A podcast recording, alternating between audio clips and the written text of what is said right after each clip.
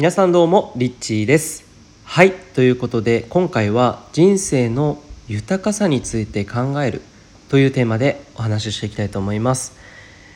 えー、今僕はですね、えー、謎の 謎のというか、えー、自宅がですね森の中というか山の上というか、えー、でこうそこからこう海が見える場所に暮らしているんですけど、えー、こうなんかね不思議なんですよね自分がこういう家に住みたいなって思ってた、えー、家にですね本当にこう住むことができてであこう今話しながらね本当に思うんですけれども海の近くに住むことっていうのは昔から僕憧れていたんですよね。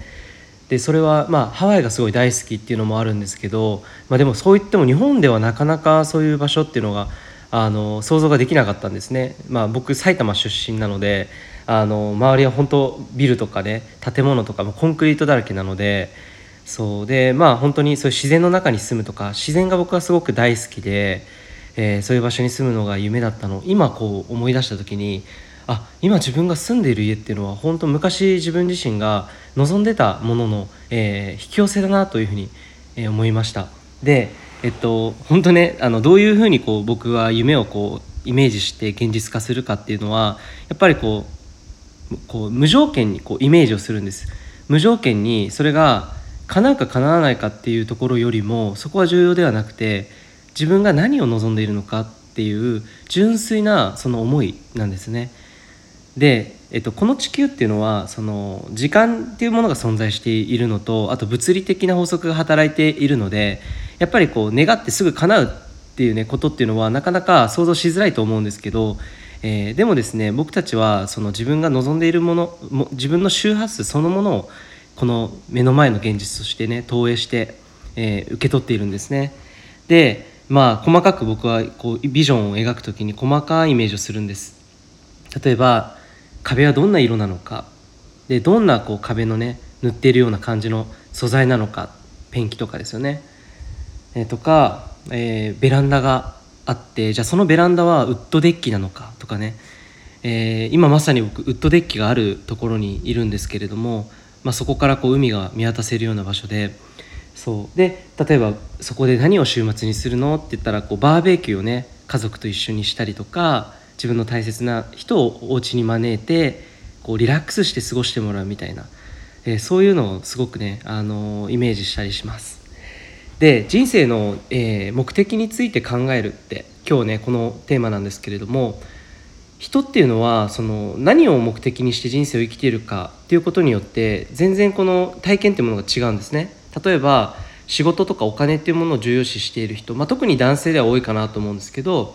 仕事とかね毎日毎日やってじゃあそれがお金になって、えー、じゃあ大きなお金をもっと稼ごうっていうふうなことがまあ何かを得るというリターンで言うとそれはお金とか豊かさが手に入るっていう結果をもたらすんですけれどもそれがね自分の人生の目的だったとするとやはり毎日、えー、仕事毎日何かこう作業しなければ、えー、結果が出ないっていうような気持ちが多分湧いてきて、えー、その人間関係であっても何かこうお金を増やすためにやっていくこと、えー、あるいは例えば上司部下っていう関係があったとしたら部下にそれをできなかった部下を叱ってしまったりとか、まあ、そういう基準一つのねこの人生の目的の基準によってその人のライフスタイル毎日生きているどういうこう気持ちで過ごすかこれ全部、えー、影響しているんですね。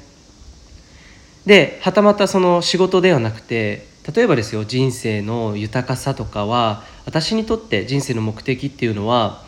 毎日を心地よく過ごすことがものすごく大事であるとえいうふうに考えている方にとってはおそらく、えー、例えばお家の中でどうしたら豊かに過ごすことができるのか、えー、まるでホテルみたいなお家ができたらいいなとかってこう妄想したりとかするんですよね。で、えー、例えばお風呂今できることっていうんでアロマオイルを入れてみたりとかすごく豊かじゃないですかね毎日そういうえ自分にとって自分自身に優しい行動これをまあ行っていって毎日その時間その時間っていうのが贅沢な時間になるすごく豊かな時間になる、えー、こういう感覚で生きている人っていうのは人生の目的をすごくですねあの日々の充実感とか日々の満足感、えー、自分の心が本当に心地いいかどうかっていうところがすごく重きを置いていてそこを価値にしているのではないかなと思います。でじゃあ今2つお話ししましたけれども仕事を価値にするのか自分の人生の目的にするのかということとあとは自分の日々の充実感こういったものを人生の目的にしているのかでこの2つなんですけれども実はただ2つだけではなくて世の中にはたくさんの人たちがいて一人一人自分の人生の目的っていうのは違うんですね。なのでその自分自身の人生の目的を改めて捉えてみる。これはすごく大事なことだと思います。で、えー、人生の目的って気づいたら流されて、えー、誰かのね夢だったりとか誰かが言ったからそれがいいなって思ったもの、えー、それをねどうしてもこう何か自分がないっていうところから追いかけてそれを埋めるようにして現実化しようとして行動してしまうことっていうのは、えー、よくあることなんです。なので、えー、そこをね自分自身の波長で自分自身が望んでいるものは何なのか、えここがすごく大事です。自分が望んでいること自分の人生の目的って何なんだっけ？え、このことをですね、え、自分自身に、え聞いてみて、えいただきたいなって思います。時間がある時でもいいので改めて今やっていることを一回手に、手を止めてですね。そして今日あった出来事何かあって辛いことがあったりとか頭で考えなきゃいけない先のこともあると思いますが一旦その思考もストップさせて全てを一回立ち止め立ち止まって、えー、頭で考えることじゃなく心に胸に手を当てて自分の人生の目的って何だっけ？えこのように自分自身に聞いてほしいなと思います、えー、自分の人生の目的が見えてくると日々の見える景色が変わってきます、えー、あなたが引き寄せる現実も変わってきて、えー、現実世界がねもう本当に黒から本当にこう明るい黄色になるようなぐらい大きな違いがあります。なので、え自分自身がどんなことを望んでいるのか自分の周波数でそれを見るっていうことが大事なので是非それを時間を作ってやってみてほしいなというふうに思います。ということで今日は人生の目的について考えるでした。いつも聞いてくださりありがとうございます、えー、皆さんにとってあなたにとって今日一日が幸せと愛であふれる一日になることを祈ってます。リッチーでした。